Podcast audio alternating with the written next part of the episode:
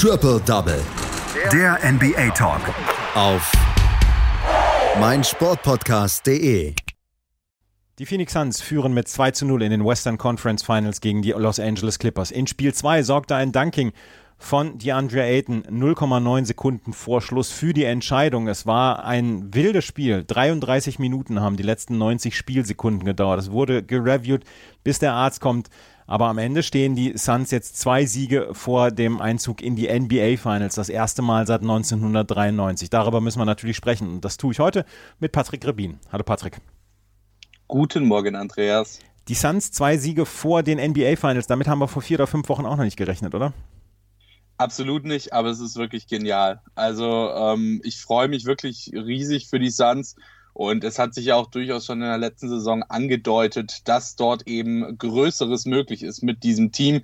Ähm, in den Bubble Playoffs haben sie sich schon wirklich sehr, sehr gut geschlagen, beziehungsweise nicht in den Bubble Playoffs, sondern Jetzt der Lage rausgeflogen am Ende, muss man leider sagen, weil es eben in der Regular Season nicht ganz so gut lief. Ähm, aber dann haben sie sich jetzt auch eben über die diesjährige Regular Season wirklich sehr, sehr gut geschlagen und ähm, sind eben verdient am Ende in den Playoffs, äh, in die Playoffs eingezogen und stehen verdient jetzt dort, wo sie stehen. Ich meine, man muss bedenken, sie haben in den Playoffs auch immerhin den amtierenden Champion, die LA Lakers, rausgeworfen. Wobei da gibt es ja dann immer noch dieses Sternchen, der LeBron James war nicht zu 100% fit, ähm, Anthony Davis war verletzt und konnte nicht mitspielen. Andererseits die äh, Phoenix Suns müssen sich nicht rechtfertigen. Auch sie mussten zwischendurch auf Chris Paul verzichten, der sich an der Schulter verletzt hatte und der jetzt auch im Moment noch immer im Covid-Protokoll ist. Und das ist ja auch ein, ein Ding, was wir sehen in dieser äh, Playoff-Serie gegen die LA Clippers. Die Clippers müssen auf Kawhi Leonard verzichten, die Phoenix Suns auf Chris Paul. Es ist also so ein bisschen, ja, man subtrahiert einen Superstar aus jedem Team. Und im Moment haben die Phoenix Suns weniger Probleme, das zu kompensieren, als die LA Clippers. Vor allen Dingen durch das Spiel von Cameron Payne, von DeAndre Ayton. Die Phoenix Suns haben mehr Möglichkeiten im Moment auch offensiv, ähm, das Ganze ausgeglichener zu gestalten, um nicht nur alles Devin Booker zu übertragen, der ja ein überragendes Spiel 1 hatte. Ja, absolut. Ähm, das ist aber auch genau das, was ich hier auch wirklich schon sehr, sehr häufig auch, ähm, ich sage jetzt mal, in, in den Himmel gelobt habe, ja. Und zwar, wenn Teams es eben schaffen, nicht abhängig von nur ihrem Star oder vielleicht auch nur ihren zwei Stars oder drei Stars wegen mir auch zu sein, sondern eben auch wirklich einen starken Teambasketball zu spielen. Und genau das sehen wir eben bei den Phoenix Suns. Du hast es gesagt, du hast einen Cameron Payne, äh, der, der, ähm, der, der wirklich ordentliche Spiele zeigt. Du hast DeAndre Ayton, der vor allem jetzt in den Playoffs auch extrem stark aussieht. Du hast Devin Booker, du hast dazu eben noch Chris Paul, wenn er dann fit ist, beziehungsweise nicht im Covid-Protokoll ist. Äh, auch ein Johnson kann dir schöne Punkte von außen bringen. Auch Saric jetzt zum Beispiel in dem Spiel ordentlich gespielt.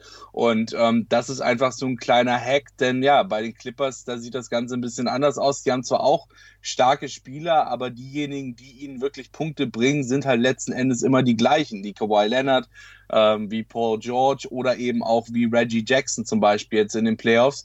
Und wenn es da dann eben mal vielleicht nicht ganz so gut läuft, dann schaut es gleich schon schlechter aus. Da hast du nicht so diese Variabilität im Spiel und in Punkten, wie es die Phoenix Suns beispielsweise haben. Die Phoenix Suns haben dieses Spiel 2 gewonnen und es war, ich habe es gerade eben erwähnt, ein ganz, ganz wildes Spiel. 104 zu 103 ist es am Ende ausgegangen. Wir müssen so ein bisschen darüber sprechen, wie es eigentlich angefangen hat, weil wenn Paul George und Devin Booker das Spiel an sich reißen wollen, dann müssen sie was tun und müssen dann in die Offensive kommen. Sie kamen letzte Nacht nicht in die Offensive. Sie haben es nicht geschafft, in der ersten Halbzeit so ein bisschen das, das Spiel zu übernehmen. Da mussten dann tatsächlich andere Spieler übernehmen und das haben bei den Phoenix Suns vor allem die Andre Ayton und Cameron Payne gemacht. Und wer konnte das bei bei den LA Clippers dann machen? Ja, das ist tatsächlich, das ist tatsächlich äh, eine sehr gute Frage. Also es war, es war, es war so ein bisschen, es war so ein bisschen shaky bei den Clippers. Das Spiel war zwar relativ eng, vor allem Reggie Jackson hat das sehr, sehr gut gemacht, eigentlich, gerade auch in einer Phase, wo Paul George nicht ganz so gut getroffen hatte. Ähm, aber an der Stelle würde ich tatsächlich einfach die Leistung von Cameron Payne mal nochmal äh, ein bisschen hervorheben wollen, denn das war wirklich stark, was der Junge da gemacht hat in diesem Spiel. 29 Punkte, ja, Topscorer am Ende auch gewesen vor Devin Booker, vor Paul George oder auch vor Reggie Jackson, ja. Ähm, und es, das ganze Spiel war eigentlich wirklich extrem spannend, das komplette Spiel über. Ähm, kein Team hat es so wirklich geschafft, sich, ich sage jetzt mal in Anführungszeichen, einen größeren Vorsprung zu erarbeiten.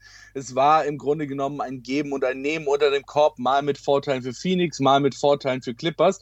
Und ähm, die kennen das Spiel ja bereits. Ja, schon in den ersten beiden Runden der Playoffs mussten sie von 0-2 zurückkommen und haben es auch geschafft. Also jetzt auch äh, an der Stelle auf gar keinen Fall ein Grund für die Phoenix Suns, diese 2-0-Führung sich irgendwie zurückzulehnen und äh, zu denken, man steht ja quasi schon mit einem Bein in den Finals. Ähm, die Clippers sollte man dahingehend nicht unterschätzen. Aber ja, ich würde an der Stelle dann vor allem auch nochmal auf die letzten Sekunden des Spiels, muss man ja fast schon so sagen, eingehen.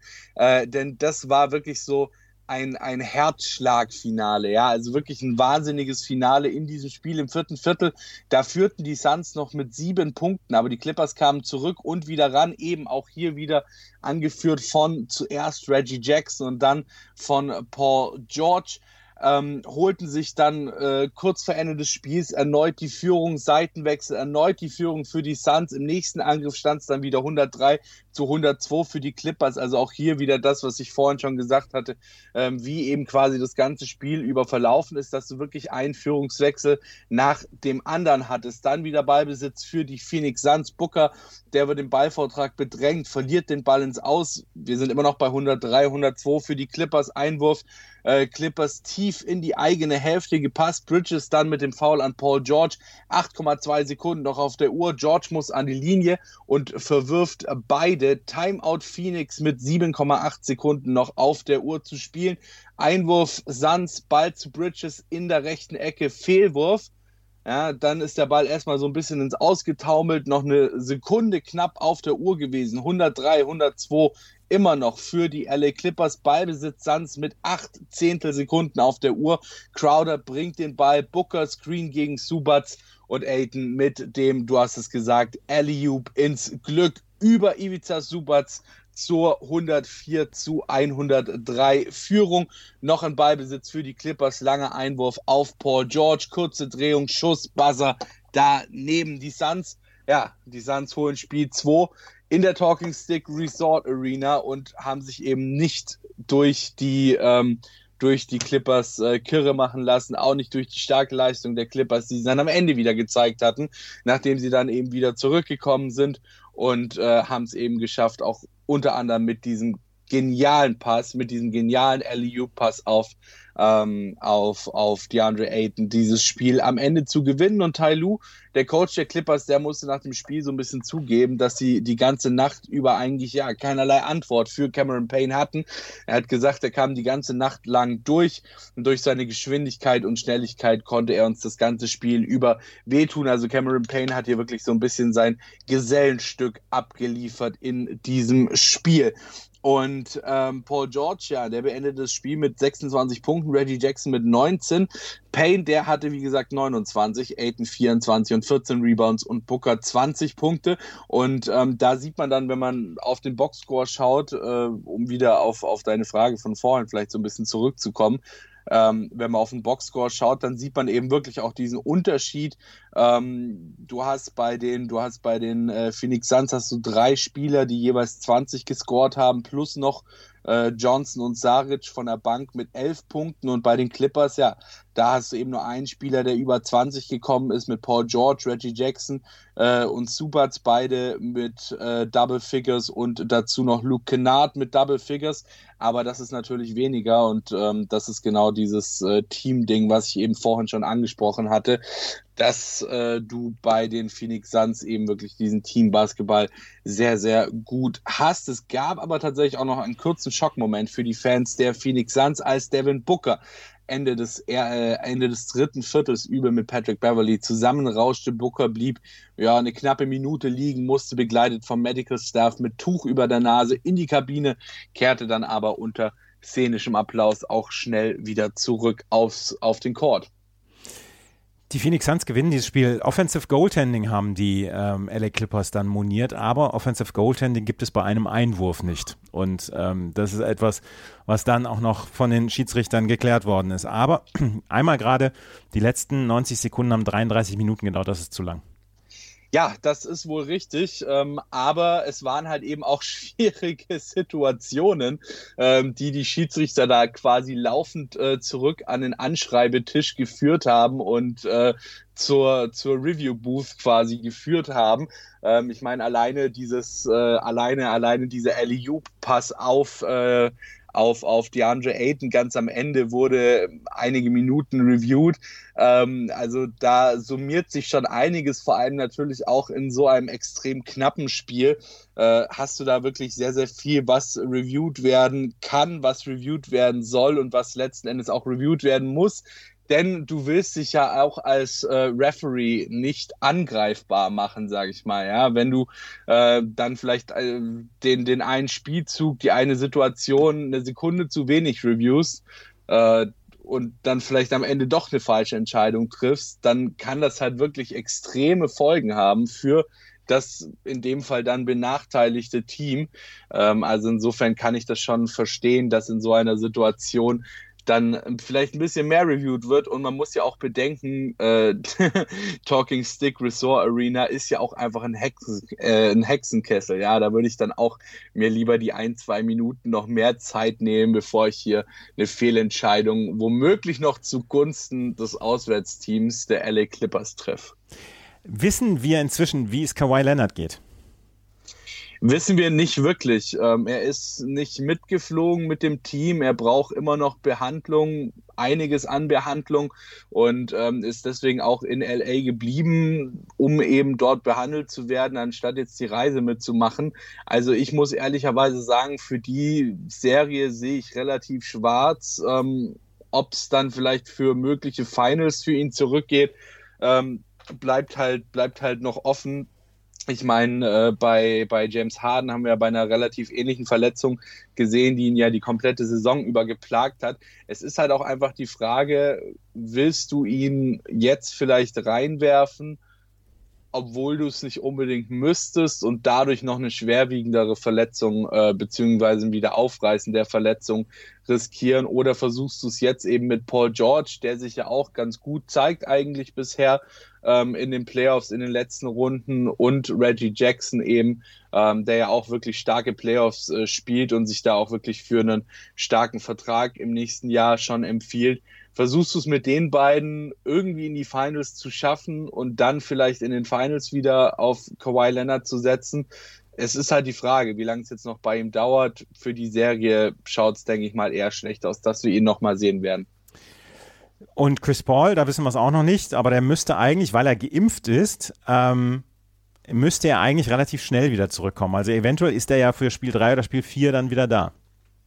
Genau, das, das war ja immer die große Frage, ob er geimpft ist oder nicht. Ähm, und ähm, klar, wenn er geimpft ist, dann ist ja auch in den NBA-Regularien eben festgeschrieben, dass äh, dieses, dass dieses Covid-Protokoll eben nicht zwei Wochen beziehungsweise zehn Tage dauert, sondern dann eben dementsprechend auch verkürzt werden kann. Ähm, und das ist ja eigentlich auch von Anfang an dann auch so transportiert worden vor dieser Serie schon, dass wir eben eher Chris Paul wieder zurücksehen werden als Kawhi Leonard. Und so wie es momentan durchaus aussieht, äh, bewahrheitet sich das, was dort eben vor dieser Serie schon transportiert wurde, ja, durchaus. Die Phoenix Suns führen also 2 zu 0. In der Nacht von Donnerstag auf Freitag ist Spiel 3 in Los Angeles. Nächste Nacht gehen die Eastern Conference Finals los. Und wer Milwaukee gegen Atlanta da getippt hat, der wird jetzt sicher ein reicher Mann sein. Was erwartest du von der Serie der Milwaukee Bucks gegen die Atlanta Hawks? Ich erwarte vor allem eine spannende Serie. Also ich bin mir relativ sicher, dass es nicht so eine nicht so eine nicht so eine One-and-Done-Serie wird, äh, die nach vier, fünf Spielen schon zu Ende ist, sondern ich glaube, das könnte wirklich eine interessante Serie werden. Ähm, wir haben gerade auch bei den Milwaukee Bucks haben wir natürlich äh, schon einige Schwächen auch jetzt gesehen, ähm, die dann eben auch ja durchaus bestraft werden könnten von den äh, Atlanta Hawks und genauso haben wir auch bei den Atlanta Hawks einige Schwachstellen. Ähm, ich frage mich zum Beispiel noch, äh, wer genau und äh, wie stark beziehungsweise wie intensiv äh, Janis Antetokounmpo verteidigen möchte, beziehungsweise dann eben auch den die, das, das dreiköpfige Monster mit Janis Antetokounmpo, Chris Middleton und True Holiday. Ähm, das stelle ich mir extrem schwierig vor für die Atlanta Hawks. Ähm, aber auch ansonsten, ja, haben wir eben bei den, bei den Milwaukee Bucks durchaus Schwächen gesehen bisher und die können sich dann eben rächen gegen die Atlanta Hawks, denn die sind wirklich sehr, sehr stark, sehr, sehr spritzig auch einfach drauf, ist ein junges Team, äh, die haben richtig Bock und haben im Grunde genommen, ja, so muss man das halt sehen, das ist sowohl bei den Atlanta Hawks als auch bei den äh, Phoenix Suns so, die beiden Teams haben nichts zu verlieren, ja, also vor der Saison hätte niemand eigentlich damit gerechnet, dass sie da stehen, wo sie jetzt momentan stehen, die Saison ist jetzt schon ein riesengroßer Erfolg und sie können somit halt einfach ein bisschen befreiter vielleicht auch aufspielen.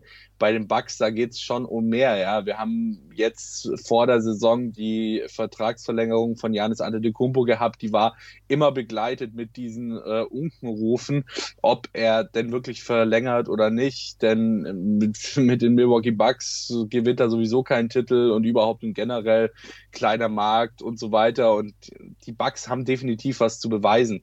Jetzt auch gerade durch diese Vertragsverlängerung von äh, Janis Antetokounmpo ihm auch letzten Endes ja, so ein bisschen was zurückzugeben, dass es eben die richtige Entscheidung von ihm war, dort zu bleiben und nicht in einen größeren Markt mit besseren Titelchancen zu gehen. Also ähm, für, die, für die Atlanta Hawks geht es um weitaus weniger als die Milwaukee Bucks und deswegen können sie einfach auch entspannter spielen und äh, ein bisschen befreiter aufspielen. Wir sprechen morgen über Spiel 1 hier bei meinsportpodcast.de und Triple Double. Das war Patrick Rebin mit seinen Einschätzungen zu Spiel 2 der Phoenix Suns gegen die LA Clippers. Die Phoenix Suns führen mit 2 zu 0 in den Western Conference Finals. Danke, Patrick. Sehr gerne. Schatz, ich bin neu verliebt. Was? Da drüben. Das ist er. Aber das ist ein Auto. Ja, eben. Mit ihm habe ich alles richtig gemacht. Wunschauto einfach kaufen, verkaufen oder leasen. Bei Autoscout24. Alles richtig gemacht. Triple Double. Der NBA Talk. Auf meinsportpodcast.de. Schatz, ich bin neu verliebt. Was? Drüben. Das ist er. Aber das ist ein Auto. Ja, eben. Mit ihm habe ich alles richtig gemacht. Wunschauto einfach kaufen, verkaufen oder leasen. Bei Autoscout24. Alles richtig gemacht.